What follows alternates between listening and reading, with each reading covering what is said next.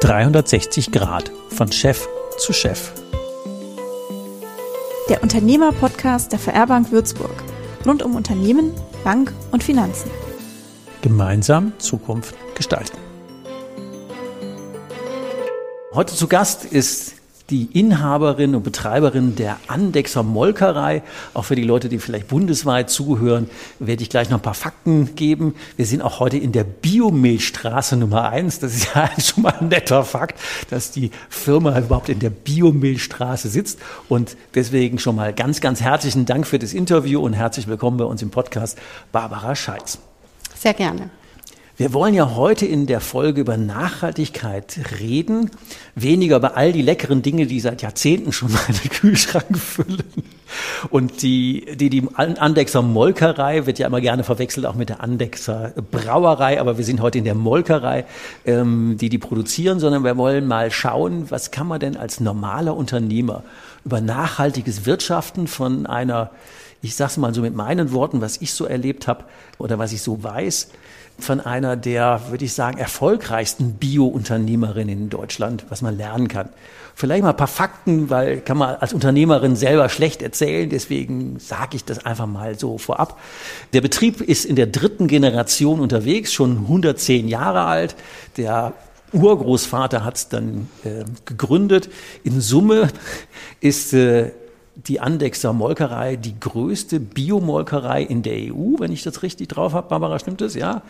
In Summe arbeiten 26.500 Kühe und 16.500 Ziegen in 560 Biobetrieben dafür, dass genügend Milch zur Verfügung ist. Das sind ja schon gigantische Zahlen. Also als ich die das erste Mal gehört habe, ich war fix und fertig.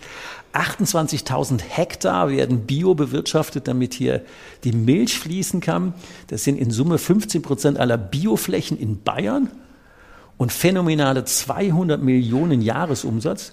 Also an jedem Arbeitstag fast eine Million, die hier vom Hof geht. Das ist äh, der Wahnsinn, oder? Das, und das in nur so ein paar Jahren. Naja, ganz so ähm, ist es ja nicht. Also zum einen muss man mal sagen, dass so eine Molkerei natürlich in einem natürlichen Kreislauf äh, arbeitet. Das heißt sieben Tage die Woche, 24 Stunden am Tag. Rund um die Uhr. Also rund um die Uhr. Das Jahr hat bei uns 365 Tage ja. und nicht 220 Arbeitstage, genau. über die man äh, sonst mal so drüber geht. Und von daher ist da noch ein bisschen ein Weg hin. Ähm, der jetzt gerade aufgezeichnet wurde. Aber ähm, das Unternehmen ist sehr nah äh, in der Landwirtschaft, bei der Landwirtschaft, bei den Bauern und bei den Tieren und bei einer Landwirtschaft, die sich als Ganzes im Kreislauf der Natur mit Tier und Mensch versteht. Und das ist für uns wichtig. Das ist eine gute Überleitung für die nächste Frage, weil die direkte Frage, die ich dann im Anschluss stellen wollte, ist, was treibt dich denn als Unternehmerin an, bei dem Thema Nachhaltigkeit so viel Energie reinzustecken und äh, da so viel ähm, ja, Engagement zu zeigen? Was ist denn so der Antrieb bei dem Thema Nachhaltigkeit? Naja, vielleicht fangen wir noch mal einen Schritt weiter vorne an, weil dieser Begriff der Nachhaltigkeit, der ist ja in unserer Gesellschaft weit verbreitet. Also jeder wir, versteht was anderes. Jeder versteht was anderes. Es gibt eigentlich wenig gemeinsame Nenner.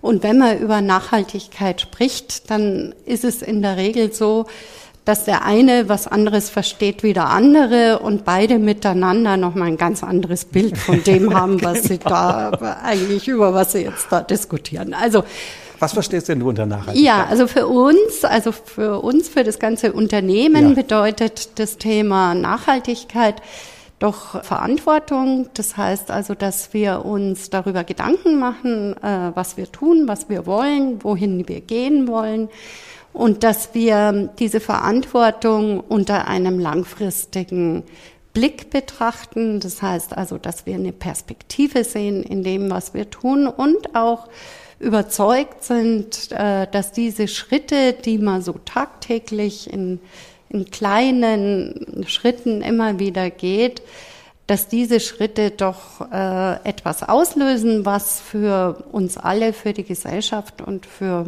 unser Tun wirksam ist. Ja. Es ist ja ein großer Unterschied zu, wenn man wie heißt Artikel 14 Eigentum verpflichtet und muss dem Gemeinwohl dienen.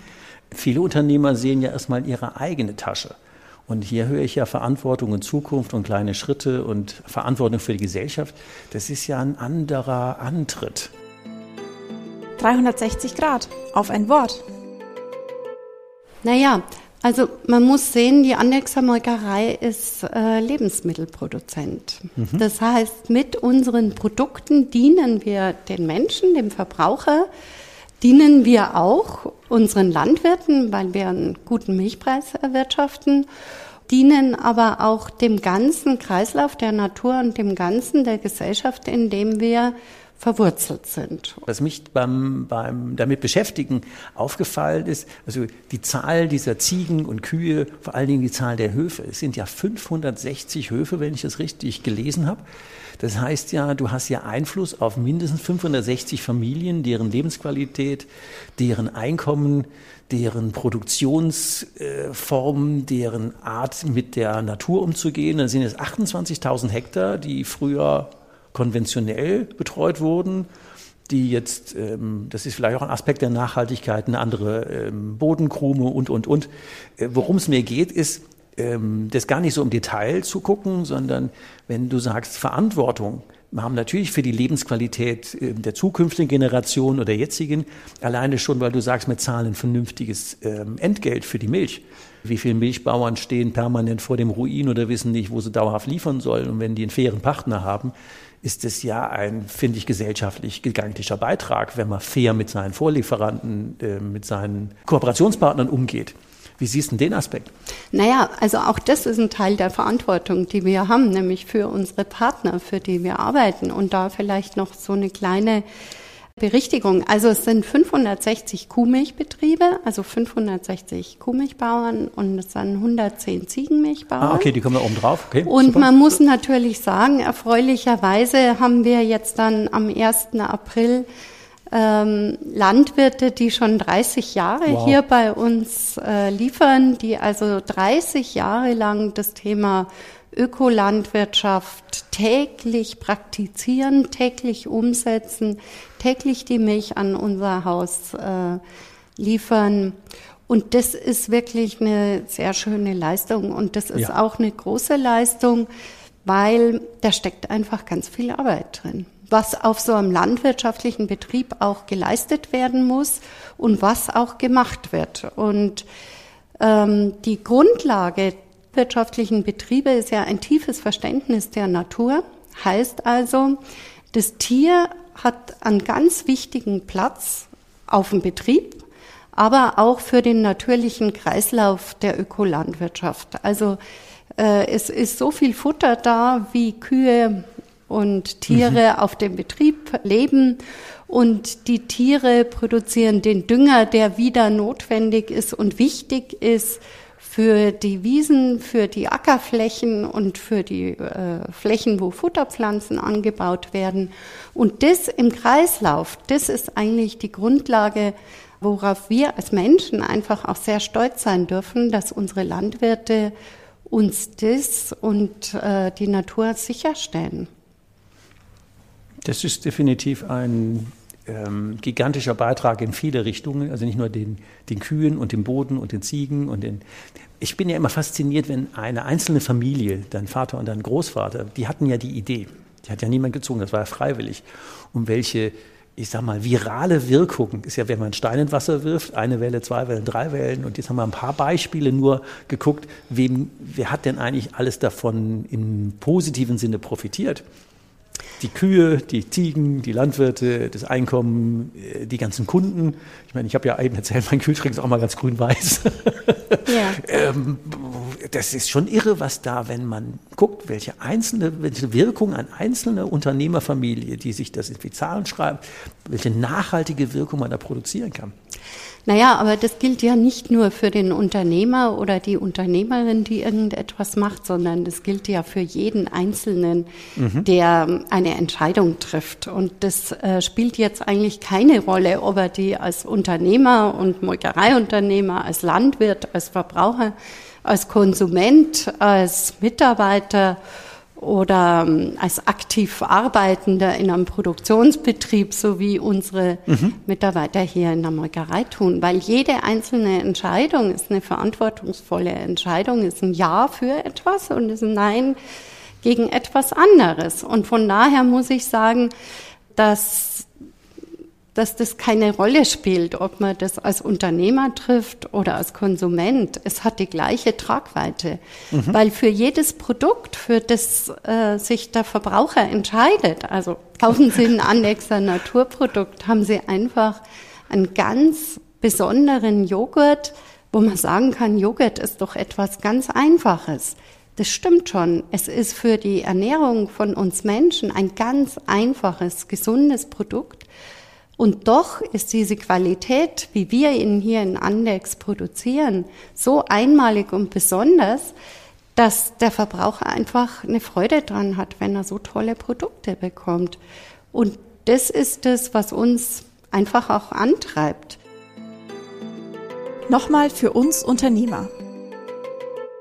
Im Grunde ist es derjenige, der am Kühlregal steht, der eine Entscheidung trifft äh, für Andexer Naturprodukte, der, der bewirkt wirklich etwas. Das ist ein guter Punkt. Das eine ist eine Einladung und das andere ist die Einladung anzunehmen. Und wer gerade die Einladung ausspricht, ich hätte das gerne, könnte das produzieren oder ich produziere das und kaufst das, finde ich einen super Punkt, dass du sagst, eigentlich äh, sind gar nicht wir das Unternehmer über Thema Nachhaltigkeit, sondern das ist jeder Einzelne, der in dieser Wirkkette mitwirkt, übertragen auf normale Unternehmer. Jetzt hat ja nicht jeder so gleich eine große Molkerei, sondern der eine ist Schreiner, der nächste ist, keine Ahnung, Heizung Sanitär und der dritte macht irgendwelche Maschinen. Was wäre denn so eine Empfehlung zu sagen, womit könnte man denn mit solchen Wirkketten anfangen? Ja, also ich glaube, dass ähm, ein verantwortungsvoller Mensch seine Wirkketten ganz gut kennt. Also er weiß sehr genau, äh, was passiert denn da in der Familie? Trennen wir den Müll oder mhm. werfen wir alles zusammen und können wir mal mit kleinen Projekten einfach anfangen? die in der Regel von Kindern perfekt funktionieren. Also mhm. wenn wir Veränderungen wahrnehmen wollen, dann schauen wir einfach mal auf die Kinder. Sie zeigen es uns, in welchem Tempo das Ganze geht und mit welcher Konsequenz das alles umzusetzen ist. Und da glaube ich, geht es in den privaten Haushalten los, da geht es bei äh, klassischen Konsumentscheidungen los, da geht es bei dem los, wie wir im, äh, unsere Geräte im Standby-Modus haben oder die einfach mal ausschalten. Und dann darf das nicht anstrengend sein, sondern darf das ganz viel Freude machen. Das heißt, wir sollten uns auch loben zu dem, wow. mhm. was wir da wirklich auch an kleinen Dingen erreicht haben. Und wenn wir dann zu einem Unternehmer gehen, dann hat er natürlich Möglichkeiten, viele Details äh, zu verändern, und zwar viele Details, wo er auch in die Bewusstseinsänderung seiner Mitarbeiter geht, wo er sagt, pass mal auf, was können wir miteinander machen? Haben wir noch Fahrzeuge am Firmengelände oder sind es Stehzeuge? Wie gehen wir mit der ganzen Mobilität eigentlich um? Fördern wir E-Bikes, äh, haben wir eine PV-Anlage, die die automatisch auflädt, haben wir eine Batterie dazu. Da gibt's ganz, ganz viele Möglichkeiten und dem ist keine Grenze gesetzt. Ich glaube einfach, wichtig ist, dass es Freude macht, wenn man drüber nachdenkt, dass man den Dingen eine andere Perspektive und eine langfristige Perspektive gibt. Mhm. Ich habe mich eben auch schon gefreut, als ich hier ankam. Ich hatte ja vermutet, es gibt eine Ladesäule. Ich habe sie jetzt nicht benutzt, weil ich heute Morgen noch bei der Bank vollgeladen habe. Aber wenn, wenn ich zu einem nachhaltigen Unternehmen komme und sehe als erstes mal am Besucherparkplatz eine äh, Besucherladesäule mit, mit Biostrom, dann denke ich, passt. Also, oder andersrum, wenn ich jetzt mal Tipp auch an den Unternehmer, wenn wir über Attraktivität reden und äh, zukünftige Generationen und sind wir sinnstiften unterwegs oder machen wir einfach nur Kohle, dann ist es eines der ersten Dinge eine Glaubwürdigkeit. Ich komme als Azubi möglicherweise zum Betrieb und denke, oh, Nachhaltigkeit. Die haben weder eine PV-Anlage noch begrünte Dächer noch eine irgendwie sowas wie eine Ladesäule oder wenn, wenn da noch nicht mal die Andeutung ist, bin ich ja in der Sekunde Null schon unglaubwürdig. Wie konsequent muss man denn sein als Unternehmer, um Nachhaltigkeit für sich glaubwürdig mit der Verantwortung zu leben? Also ich glaube schon, dass man sehr konsequent sein muss. Also da gibt es auch kein, äh, das geht schon so oder äh, das, der Anspruch reicht. Wir hier in der Andexer Molkerei erzeugen knapp 80 Prozent unseres Energiebedarfs selbst. Sehr gut. Ähm, das heißt, äh, sowohl über eine PV-Anlage mhm. wie über ein äh, DHKW und ein BHKW. Mhm. Wir haben viel an Know-how da hineingesteckt, dass wir heute eine Energieeffizienz in der Entzeugung über 95 Prozent erreichen können. Das heißt, das sind jetzt nicht nur so kleine Maßnahmen. Eine Molkerei hat natürlich viele Maschinen, hat höchste Anforderungen an das Thema, dass die Betriebssicherheit gewährleistet mhm. ist in allen Konsequenzen. Und vor dem Hintergrund äh, hat das Thema Energie bei uns hier im Haus einfach neben dem Rohstoff und der Rohstoffqualität und der Erzeugung des Rohstoffs ähm, ganz großes Augenmerk. Da würde ich so raushören, also einer der Tipps an Unternehmer wäre schon mal, werdet euch eurer Wirkungsketten bewusst. Das ist mhm. das Produkt, das andere sind die Menschen, das dritte sind die, die Randbedingungen, die dann dazuhören und überall da kann man ja anfangen. Mhm. Und äh, mit 100% Konsequenz anzufangen, macht wahrscheinlich gar keinen Sinn, sondern irgendwo anfangen und dann konsequenter werden, würde ich mal so raushören, oder? Ja, irgendwo, das spielt jetzt keine Rolle, wo. Also ich glaube, der Unternehmer weiß sehr wohl, das ist wie zu Hause, der private Haushalt weiß auch sehr wohl, was er tun kann und anfangen. welche Möglichkeiten er hat. Und dann nimmt er sich halt ein Thema mal raus und sagt, aber das mache ich jetzt mal. Und dann diskutiert man das in der Familie drüber und auf einmal gibt es da viel Freude an diesen Themen. 360 Grad. Gemeinsam Zukunft gestalten. Es verändert die Perspektive, es verändert äh, den Blick hin zu jetzt und dann wird's die Zukunft und die Konsequenz und äh, ja, den Wirkmechanismus untereinander. Und ich glaube, diese Wirkketten, über die haben wir ja auch gerade gesprochen, mhm. das sind auch, wir sprechen ja immer über Wertschöpfungsketten. Wir können den äh, Wert nicht schöpfen. Aus was denn? Aber schätzen können wir den. Aber wir können ihn schätzen und wir können ihn auch schaffen. Und mhm. diese langfristige Perspektive schafft einfach auch Werte und auf unterschiedlichster Art und Weise. Da war es ja wahrscheinlich nicht immer einfach. Eine der Hürden war möglicherweise, diese ja weit über 600 Biobauern oder damals noch nicht Biobauern zu gewinnen, dass sie Biobauern werden und bei euch einliefern. Wie ist denn das gelungen? Wie schwer oder einfach war das denn? Ähm, so mal unter uns, ich kenne ja so diesen Witz, den kenne ich aus Schleswig-Holstein, wenn man dann Landwirte fragt, du, wie kriegt man eigentlich drei Bauern unter einen Hut? Dann würde jeder Landwirt in Schleswig-Holstein sagen, muss zwei erschlagen. Weil die gelten ja manchmal als ein wenig hartschädlich. Und wenn du jetzt über 600 Landwirte gewonnen hast, ihre Produktionsmethoden umzustellen, zu sagen, ich werde Bio, ich bleibe Bio, ich liefere an, ich mache mich im Prinzip ja nicht abhängig, sondern wir gehen eine Partnerschaft mit der, mit der Andexer Molkerei ein. Wie, wie leicht oder schwer war das denn, über 600 Familienbetriebe zu gewinnen, bei euch äh, Biobauer zu werden? Also das fängt ja immer mit dem ersten, zweiten, dritten und vierten an. Mhm. Also und es ist ja jedes Mal eine Überzeugung. Mhm. Und zwar, wenn man über Hartschädelig redet, ähm, in, in, Norddeutschland ist das das eine Wort. Bei uns sagt man dann, der ist heute überzeugt, gell? Der oder der der ist sich dessen auch ganz bewusst und überzeugt, was er da so macht. Das ist die positive Ausprägung davon, genau. Und das ist bei den, das muss ich Ihnen einfach sagen, jetzt ähm, über viele Jahre der Zusammenarbeit mit meinen Biobauern, ist es eine enorme Stärke, dass äh, die Landwirte ganz überzeugt sind von dem, was sie tun und dass unsere Landwirte auch aus dem, was sie und wie sie es tun, ganz viel Kraft und Energie rausschöpfen weil sie einfach merken, wenn wir in diesen Kreislauf mit der Natur gehen, wenn mhm. wir uns dem Ganzen auch so mit einklinken, wenn wir uns dem vielleicht auch manchmal unterordnen und besser verstehen, wie wir damit umgehen können, ist es eine enorm starke Gemeinschaft Super. und macht auch einfach viel Freude.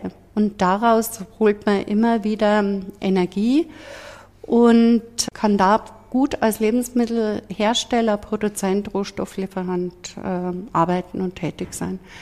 Und äh, bei den Landwirten ist es ja so, dass man zum einen zwei Jahre Umstellungszeit hat, wenn man Ökobauern, mhm. äh, Ökobauer werden will. Dann ist es bei uns im Haus so, dass die Landwirte natürlich viele zusätzliche Anforderungen haben. Das heißt also, es ist ein geschlossener Futtermittelkreislauf. Die Landwirte müssen ganz genau nachverfolgen, dass die Futtermittel eigentlich am eigenen Betrieb äh, erzeugt werden. Ja, ja, genau. Also das mhm. heißt, es ist dieser Kreislauf richtig existent. Also der muss eingehalten werden. Genau. Der muss eingehalten werden. Wir haben 80 Prozent äh, der Biobauern haben Weidehaltung umgesetzt. Äh, Sehr gut. Das heißt, die Kühe kommen raus. Mhm. Ganz was Wichtiges für die Natur, aber auch ganz was Wichtiges für die Tiergesundheit. Mhm. Also wir haben das Thema Tierwohl immer dann, das ist wie bei den Menschen, also Menschenwohl ist auch, wenn man spazieren geht, wenn man rausgeht, wenn man die Natur genießen kann. Und bei der Kuh ist genauso. Wenn die Kuh raus darf, wenn die über die Wiese laufen darf, dann ist es einfach eine große Freude. Wenn, und die, wir, wenn die Sprünge machen, so junge Kälbchen und rumlaufen, das ist einfach nur ja, eine Freude. Ja, die, die ja. Sprünge machen nicht nur die jungen Kälbchen, die machen auch die älteren Kühe, mhm. wenn die das erste Mal auf die Weide gehen. Also das ist immer wieder äh, ganz schön, weil das für eine Kuh natürlich wesensgemäß ist, dass sie draußen sein darf. Und ähm, das ist eigentlich ganz wichtig.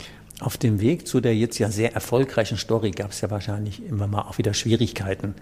Ähm, wie bist du damit umgegangen? Vielleicht mal ein Beispiel oder zwei. Naja, wir sitzen ja hier in einem 100-Wasser-Gebäude. Mhm. Das heißt, äh, das Besondere an dem Gebäude ist, dass, ähm, dass wir die ähm, extensive Begrünung auf den Dächern insgesamt umgesetzt haben. Das heißt, auf unseren Dächern wachsen Bäume. Mhm. Und wir haben also da die Möglichkeit, das Regenwasser und das Oberflächenwasser zu sammeln und es hier wieder in den Kreislauf zu geben und zu sagen, das, was man durch den Bau wegnimmt, schafft man in einer gewissen Weise auf dem Dach wieder zurück. Ach so, okay, super. Mhm. Also das ist der Gedanke dahinter. Mhm. Das hat der 100 Wasser par excellence der Boden gepredigt und der Boden wird sozusagen höher okay, gelegt. Gut. Und ähm, wir nehmen damit nichts weg. Also man muss ja mal sehen, was an Fläche versiegelt wird, wenn mhm. gebaut wird und das nimmt ja weiter zu.